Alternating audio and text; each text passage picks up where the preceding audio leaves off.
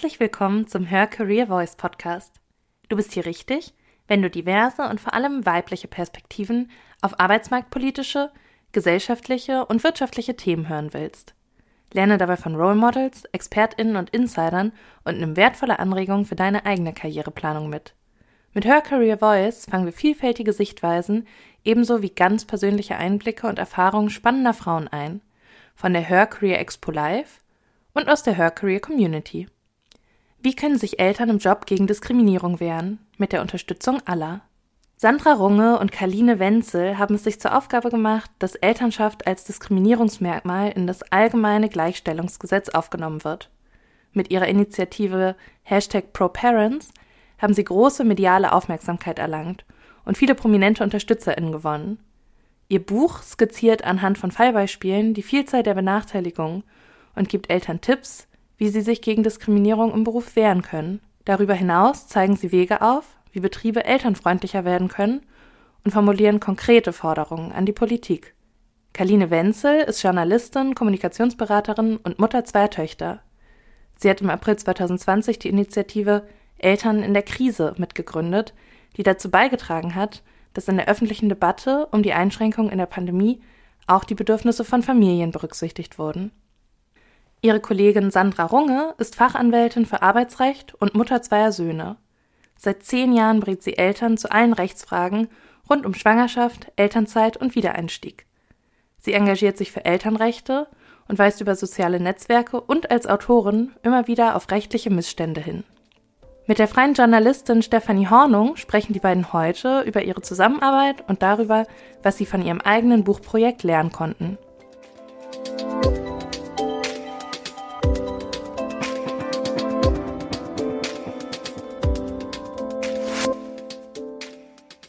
ProParents. Das hat vielleicht schon mal jemand von euch gehört, ProParents, aber was ist das denn eigentlich? Sandra, bei dir möchte ich mal einsteigen.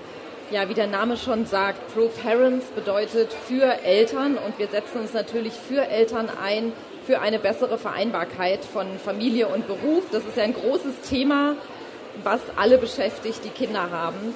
Und Anlass ist aber tatsächlich eine ganz konkrete Forderung, und zwar ist unser Ziel, dass Elternschaft oder beziehungsweise noch ein bisschen weiter gefasst Fürsorgeleistung als ein neues Diskriminierungsmerkmal in unser allgemeines Gleichbehandlungsgesetz ähm, aufgenommen werden. Also sorry, ist jetzt ein bisschen juristisch, aber ähm, es ist eine wichtige gesetzliche Forderung, die umgesetzt werden muss, die eine Gesetzeslücke ist.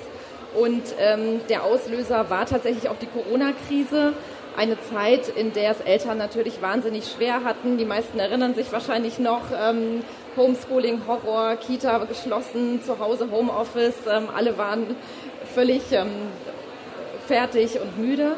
Und äh, in der Zeit sind natürlich Eltern auch noch mal sehr viel stärker benachteiligt worden. Gleichzeitig hat man ja aber auch gemerkt, dass Eltern sehr viel lauter geworden sind. Und das war so ein bisschen das Momentum, um zu sagen, so, wir setzen hier nochmal einen Punkt, wir benennen nochmal eine ganz konkrete Forderung. Und äh, ja, dann fing alles an. Wir haben eine Petition ins Leben gerufen dafür. Über 51.000 Menschen haben das unterschrieben. Und ähm, durch unsere Arbeit ähm, haben wir auch sehr viele Erfolge in der Politik verbuchen können. Tatsächlich auch die Forderung, die wir haben, ähm, dass sie im Koalitionsvertrag benannt ist. Ja, über das Juristische, das musst du uns vielleicht nachher noch mal kurz erklären.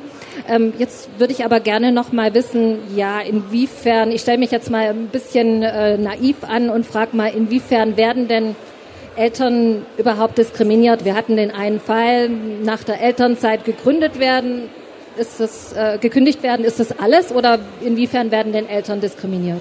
Ja, also die Frage hören wir tatsächlich total häufig und oft ist das, hören wir dann in dem Zusammenhang auch, dass äh, Menschen sagen, ja, stellt euch mal nicht so an, das ist halt einfach so, das gehört dazu. Und sogar Eltern haben diese Haltung, stellen wir auch ganz oft sogar selber auch schon verinnerlicht. Also zu dem Punkt, dass man selber sagt, ich bin diskriminiert worden, weil ich Mutter bin oder Vater bin, braucht es eine ganz also ein ganz, das ist kein einfacher Weg, um das wirklich irgendwie mal so zu sagen. Und ich glaube, das ist äh, schon auch mit ProParents de definitiv leichter geworden, das als Diskriminierung anzuerkennen. Und um zu deiner Frage zurückzukommen, äh, das ist natürlich eine Art der Diskriminierung, aber es fängt alle, also es fängt schon viel früher an. Es fängt sogar an, bevor man Eltern wird. Ähm, das kennen super viele Frauen, dass sie ab einem gewissen Alter in Bewerbungsgesprächen plötzlich unausweichlich an einen Punkt kommen, an dem sie irgendwie auf irgendeine Art und Weise rumdrucksen müssen. Ähm, und das zieht sich dann eben durch äh, über äh, Schwangerschaften, Announcement der ersten Schwangerschaft, Announcement der zweiten, dritten, vierten, fünften Schwangerschaft, was auch immer. Aber was wir interessant finden und wo ich persönlich auch einen riesigen Hebel sehe, ähm, sind die Väter, weil die Väter in dem Moment diskriminiert werden, in dem sie aus der Schublade, Vater ist fürs Geldverdienen zuständig, ausbrechen. Ähm, es gibt eine relativ neue Studie der Antidiskriminierungsstelle über Diskriminierung von Eltern und da kann man ganz, ganz genau sagen, dass äh, bei allen Punkten Mütter mehr stärker von Diskriminierung betroffen sind, bis auf den Punkt Elternzeit. Wenn Väter nämlich länger als diese klassischen vier, acht Wochen Elternzeit anmelden, dann ähm, haben sie plötzlich ein totales Problem ähm, und äh, äh stoßen auf Grenzen, die sie vorher überhaupt nicht erkannt haben. Und ich glaube, das hat man ja auch ganz eindrucksvoll in dem Vortrag heute gehört, der vor uns war, ähm, über die Generationen, die nachkommen, dass da ein unglaubliches Potenzial des Wandels drin liegt. Ja, für euer Buch habt ihr ganz viele Zahlen auch gesammelt, wo man nachlesen kann, wie inwiefern werden Eltern diskriminiert, wie sieht es bei Frauen aus, wie sieht es bei Männern aus. Ihr erklärt auch ja die juristische Sachlage, aber der Hauptteil von eurem Buch sind eigentlich die persönlichen Geschichten von Eltern, die sich, ich vermute mal, an euch gewandt haben, äh, aus euren Netzwerken, die ihr eben gesammelt habt. Vielleicht könnt ihr mal einen Einblick geben, was ist denn vielleicht so eine Geschichte, die ihr, die euch bei euch besonders hängen geblieben ist, die besonders eindrücklich ist auch? Ja, also wir haben in dem Buch 36 Mütter und auch Väter interviewt in Protokollform. Also für alle, die Lust haben, das Buch zu lesen, ähm, es ist sehr eindrücklich. Die Geschichten gehen wirklich nahe. Also es ist Wahnsinn, was diese Eltern erlebt haben. Und ähm, uns war es natürlich auch wichtig, Väter zu benennen. Also wir haben fünf Väter interviewt und ähm, 31 Mütter. Und ähm, ein Fall, der zieht sich so ein bisschen wie ein roter Faden durch dieses Buch und äh, an dem Fall erklären wir auch ganz viel. Und der ist tatsächlich auch wirklich so ein bisschen ähnlich wie das, was ich erlebt habe, was du vorhin beschrieben hast. Dieser Schockmoment, du hast eine Elternzeit und freust dich wieder drauf. Du hast dich in der Zeit vielleicht sogar fortgebildet und plötzlich stehst du da, Kind wird gerade in der Kita eingewöhnt und dann kommst du, dein Schreibtisch ist leer und kriegst die Kündigung am ersten Tag. Und das ist unsere Mutter, die heißt in dem Buch Lynn die hat das auch erlebt. Die war Mutter von Zwillingen, war ein Jahr in der Elternzeit und es hieß schon immer, Führungskraft und No ist ein No-Go. Also das war schon immer so ein bisschen das, wie sie so eingeladen wurde und wie die Gespräche waren, eigentlich schon ab Beginn ihrer Schwangerschaft. Also als sie ihre Schwangerschaft offenbart hatte, hieß es schon, naja, also du kannst wahrscheinlich eh nicht wiederkommen und wie gesagt, Führungskraft ist, äh, und Mutter ist ein No-Go. Und ähm, sie kam dann wirklich am ersten Tag nach der Elternzeit zurück und hat dann am ersten Tag ihre Kündigung bekommen. Und ähm, ja, das war natürlich auch für sie ein großer Schock und das hat auch eine juristische Perspektive noch bei, dem, äh, bei der ganzen Thematik. Da kommen wir bestimmt noch mal drauf zu sprechen, wenn wir über die Schutzlücke sprechen. Und sie hat letztendlich kurz zusammengefasst auch geklagt und ähm, hat aber ähm, ja letztendlich eine Klageabweisung bekommen und es wurde auch in dem Urteil gesagt, dass sie nicht diskriminierend wurde und dass eine Kündigung am Elter ersten Tag nach der Elternzeit nicht diskriminierend ist und das war natürlich auch heftig. Also alle schütteln mit dem Kopf und man denkt, wow, das kann einfach und nicht wahr sein. Man ja. muss vielleicht dazu sagen, wir haben, ich glaube mittlerweile sind es über 1000 Fälle, die bei uns landen, die wir sammeln, die wir auf verschiedenen Kanälen immer wieder weiterspielen. Ähm, und das, also jeder einzelne Fall lässt uns eigentlich Kopfschütteln zurück und dass wir denken, das kann nicht sein, dass es, dass es so viele Hürden gibt. Also welche Fälle mich tatsächlich immer total beeindrucken, sind solche Fälle, bei denen ich das Gefühl habe, es gibt da zwei Eltern, die das echt versuchen gut zu machen und schon sagen, wir treten da an, um das irgendwie aufzuteilen und nicht von vornherein zu sagen, die Mutter bleibt zu Hause, sondern die es versuchen. Also wir haben einen Fall aus Norddeutschland zum Beispiel eines Mannes, der ähm, einen sehr guten Job in der Finanzabteilung hatte, ähm, super engagiert war, totaler Beförderungstrack die ganze Zeit. und dann eben gesagt hat, er bleibt ein halbes Jahr in Elternzeit. Und als er wiederkam, hat man ihn wirklich buchstäblich sein Büro in den Keller ohne Fenster, einen, Keller, einen fensterlosen Raum in den Keller verfrachtet und Regale von Akten vor ihn hingestellt und gesagt, die müsste er jetzt in den nächsten drei Tagen sortieren und danach würde man neue Akten reinbringen. Bestrafung durch einen Totale Bestrafung, Job. aber wirklich ja. so, das ist so, es ist total lächerlich. Und mich ärgert das dann immer, wenn ich das Gefühl habe, so, es wird so schwer gemacht, es dir irgendwie gerecht aufzuteilen, weil diese Stereotype eben noch so ganz fest verankert sind. Hm. Ja, Dennoch ist es ja so, also klar, Männer werden schon als Eltern auch diskriminiert, ähm, wenn es ums Thema Elternzeit geht. Aber wenn wir uns mal so die Zahlen anschauen aus eurem Buch, ähm, ihr habt diese ADS-Studie zum Beispiel, da habt ihr viele ähm, viele Zahlen. 64 Prozent der Eltern berichten von negativen Erfahrungen und es sind 74 Prozent Mütter und 52 Prozent Väter. Und nach der Elternzeit, da habe ich nochmal so Zahlen, werden 69 Prozent der Mütter und nur 48 Prozent der Väter ähm, ja, machen schlechte Erfahrungen. Ähm, und ja, auch beim Thema Vergütung sehen wir das natürlich, dass es vor allem die Frauen betrifft, äh, das Thema Gender Pay Gap oder man kann schon sagen Lifelong Earning Gap, der sich da auftut. Und da wollen wir jetzt mal so vielleicht auf diese rechtliche Sicht auch kommen. Es ist ja so, dass im allgemeinen Gleichstellungsgesetz ähm, ja Frauen zumindest ähm, geschützt sind insofern, dass nicht nach dem Geschlecht diskriminiert werden darf. Jetzt sehen wir, Frauen sind vor allem hier betroffen. Warum brauchen wir jetzt überhaupt äh, diesen, äh, dieses Diskriminierungskriterium Elternschaft oder Fürsorgeleistung im AGG? Reicht das nicht so schon? Nein, das reicht nicht. Also erstmal haben wir, was ich immer noch im Jahr 2022 heftig finde, keine gesetzliche Aussage, die besagt, Mütter und Väter dürfen in der Arbeitswelt oder in ihrem Arbeitsleben nicht benachteiligt werden. Das ist einfach irgendwie komisch, weil das muss ja eigentlich selbstverständlich sein. Und ähm, man darf auch nicht vergessen, diese Fälle sind ja so vielfältig, die können kaum überblickt werden. Ja, das ist so eine dumme Bemerkung, eine Kündigung, eine Degradierung. Es ist auch vieles, was du nicht immer juristisch erfassen kannst. Und ähm, natürlich, um vielleicht doch nochmal auf die Väter zurückzukommen, ist es ja auch wichtig, man wirklich beide im Blick zu behalten, weil letztendlich können wir ja auch gerade die Väter, die ja dann auch diese Fürsorgearbeit leisten und lange in Elternzeit gehen, die sind ja so wichtig. Also deswegen muss man auch darauf achten, dass man nicht die Väter diskriminiert, ja, weil die unterstützen ja dann letztendlich auch Mütter, zum Beispiel, wenn sie lange in Elternzeit gehen. Also das ist ja auch alles ein großes Eins und alle sitzen in einem Boot und nur dann kann man das Problem lösen. Und ähm, im AGG, du hattest es ja schon angesprochen, ist ja, sind ja verschiedene Merkmale genannt. Die kennen ja bestimmt alle, ähm, nur um einige zu nennen, Religion, Weltanschauung, ähm, Behinderung, Alter, ethnische Herkunft und auch Geschlecht.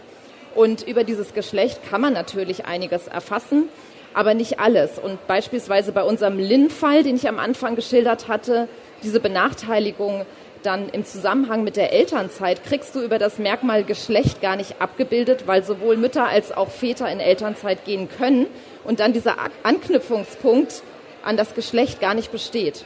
Und äh, deswegen hast du auch wie in ihrem Fall dann solche seltsamen Urteile, die das dann ähm, ablehnen, dass eine Diskriminierung vorlag. Und wenn du jetzt beispielsweise Elternschaft oder Fürsorgeleistung hättest, dann könntest du nur darauf abspielen, und auch nur die Tatsache, dass jemand für einen anderen Menschen Fürsorgearbeit leistet und das eine Diskriminierung darauf geschlechtsneutral zurückführen. Und dann hättest du einen ganzen riesengroßen bunten Blumenstrauß und hättest fast alle Diskriminierungsformen, die im Zusammenhang mit der Kinderbetreuung dann stehen, erfasst. Also es braucht immer diesen Vergleich. Ohne diesen Vergleich kommt man mit dem AGG nicht wirklich weiter. Ne? Ja, natürlich. Und es ist ja auch nicht nur das AGG. Also es sind ja auch andere Gesetze, wie zum Beispiel das, was jetzt auch äh, diskutiert wird, die Ausweitung des Sonderkündigungsschutzes auf den Zeitraum des Wiedereinstiegs, also auch nach der Elternzeit. Und es muss halt einfach einmal so durchgedacht werden, auch über verschiedene Gesetze. Aber über allem steht der große Auftrag, Elternbenachteiligung darf nicht erlaubt sein. Ja, gleichwohl ist ja das rechtliche oder die rechtlichen Aspekte sind ja nur das eine. Also was ich zumindest total oft höre oder beobachte, dass Diskriminierung sehr unausgesprochen passiert. Ne? Und da ist vielleicht dann auch so ähm, das äh, deutsche Arbeitsrecht äh, ziemlich machtlos. Also dass äh, schon einfach, weil eine Frau im gebärfähigen Alter ist, eben ja sie es schwerer hat, bei einer Beförderung in eine Führungsposition zu kommen. Also ähm, inwiefern, also wie kann man denn dagegen angehen und ähm, was sind eure Ideen, wie man gerade diese versteckte Diskriminierung, nicht ausgesprochene Diskriminierung, ja, die unconscious biases, die wir noch im Kopf haben, wie man die angehen kann, Karline? Ja, also ich meine, Unternehmen müssen sich halt die Frage stellen, A, was will ich für eine Kultur haben? Also wie möchte ich, dass die Menschen, die bei mir arbeiten, miteinander umgehen? Und B, wie können wir dagegen angehen? Und ich glaube, ähm, dass du, dass es ganz, ganz viel um Sichtbarkeit geht. Also dass es einfach ganz stark, also dass äh, Unternehmen sehr viel da rein investieren müssen und auch das als als als Wert an sich erkennen müssen, dass ähm, Führungskräfte eben nicht mehr diese Schubladen automatisch auf und zu machen und ähm, Menschen da reinpacken. Das gilt für alle Arten der Diskriminierung. Ähm, und ich glaube, dass das, also dass das ganz stark über die Kultur in Unternehmen ähm, passieren kann. Und warum müssen das Unternehmen machen?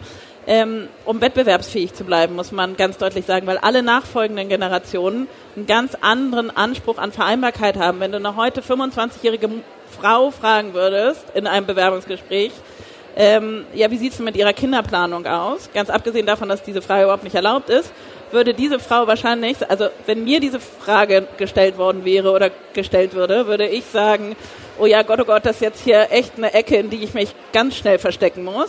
Eine 25-jährige Frau würde sagen, äh, ja, gute Frage steht auch noch auf meinem Zettel, was bieten Sie mir denn an bei dem Thema? Also, dass du viel stärker auch ähm, raus aus dieser Defensivecke gehst und sagst, wir zusammen haben den Auftrag, eine Kultur des Miteinanders zu gestalten. Mhm.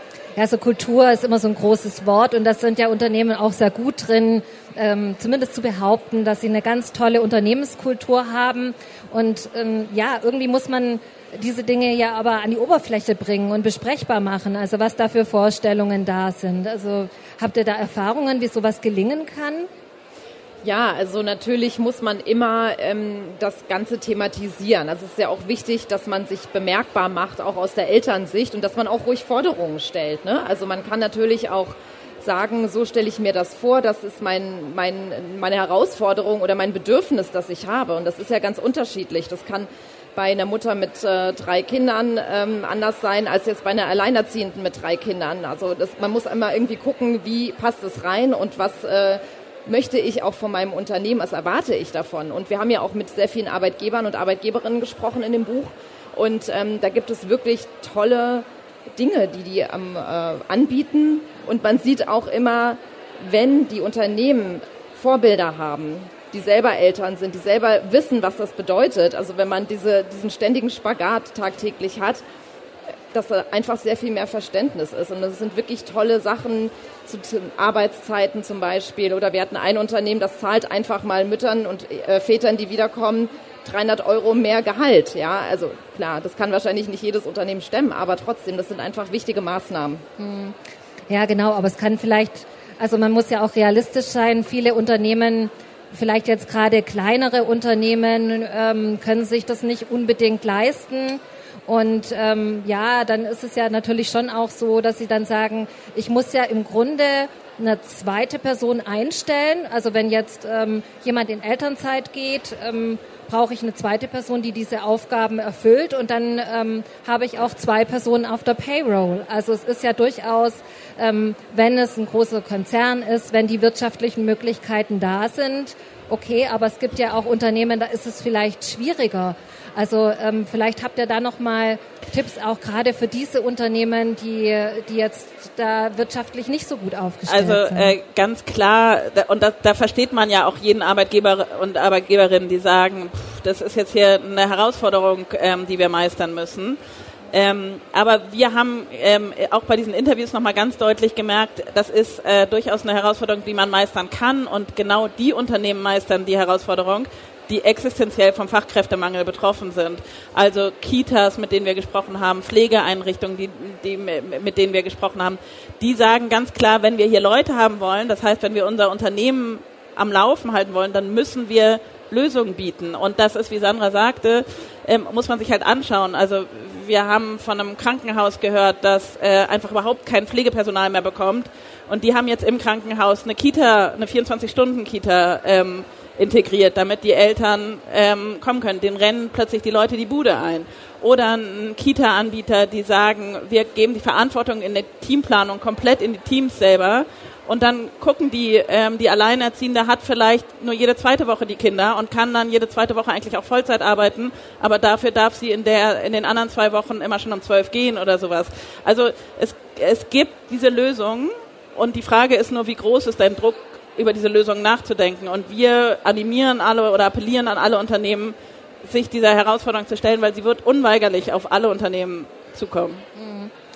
Ja, wenn wir jetzt so allgemein von Unternehmen sprechen, es ist ja oft auch schwierig, einfach so vielleicht direkt auch an die Führungskräfte ranzukommen und da wenn wir uns so die, die Belohnungsstrukturen oder die Vergütungsstrukturen in Organisationen anschauen, dann werden eben auch viele Führungskräfte an ihren wirtschaftlichen Erfolgen gemessen und die rechnen sich dann natürlich auch aus, naja, mit wem kann ich hier am besten performen. Ne? Also was habt ihr da für Ideen? Wie kann man das vielleicht aufbrechen? Ja, das ist halt immer schwierig. Also ich finde immer, ähm, also was du auch vorhin meintest, diese, dass man immer denkt, man muss sofort zwei Personen auf einen Job einsetzen, weil eine ähm, in Elternzeit ist und dann hat man, zahlt man zwei Gehälter. Das stimmt ja auch gar nicht. Also in der Elternzeit kostet man ja einen Arbeitgeber oder eine Arbeitgeberin gar nichts. Und ähm, deswegen muss man da, finde ich, immer ganz genau hinschauen. Und man kann ja auch jemand befristet einstellen erstmal, aber oft ist es eher umgekehrt. Also man stellt in einer Elternzeitphase dann häufig eine Person ein und dann heißt es, wenn dann die Mutter wiederkommt, na ja, also deine Stelle ist gerade weg. Also und das ist aber eigentlich die völlig falsche Herangehensweise, weil die ist ja oft noch da. Es sitzt nur plötzlich eine andere Person darauf und idealerweise sollte man ja schauen, dass alle einen Platz in diesem Unternehmen bekommen und dass es ein Unternehmen natürlich wächst und auch dann beide tragen kann. Oder man muss dann die andere Person wirklich befristet einstellen und sagen, na ja, du bist eine Elternzeitvertretung und ähm, da kommt dann jemand wieder. Also es ist ja einfach sehr häufig so, dass man dann diese Degradierung hat und dann diesen Jobverlust oder der Job ist plötzlich was ganz anderes, ja. Ja.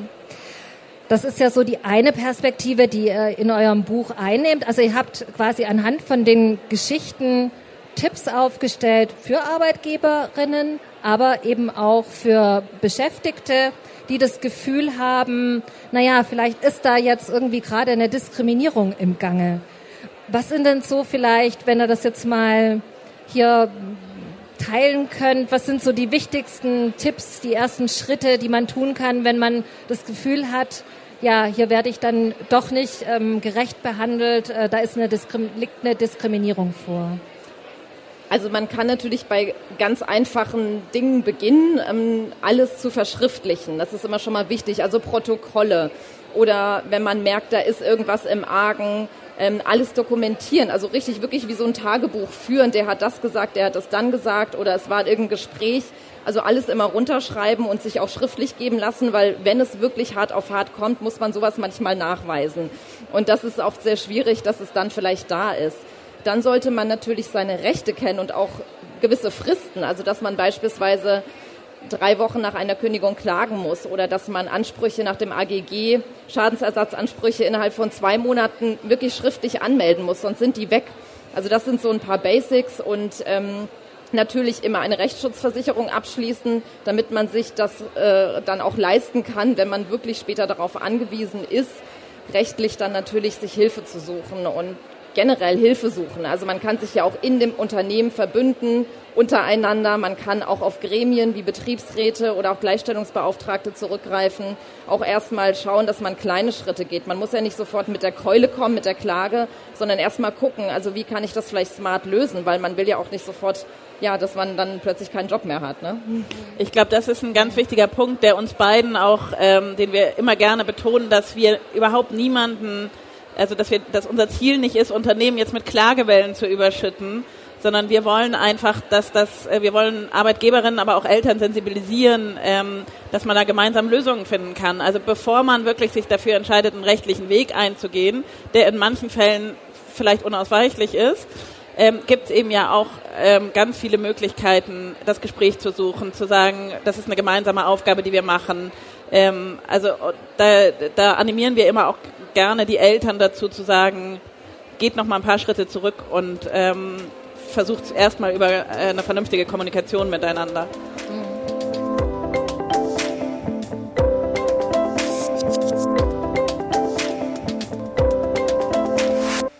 Wenn du jetzt Lust hast, in die Unterhaltung einzusteigen, dann besuche uns auf der nächsten Her Career Expo in München und netzwerke zusammen mit tausenden ExpertInnen aus den verschiedensten Branchen und Fachbereichen.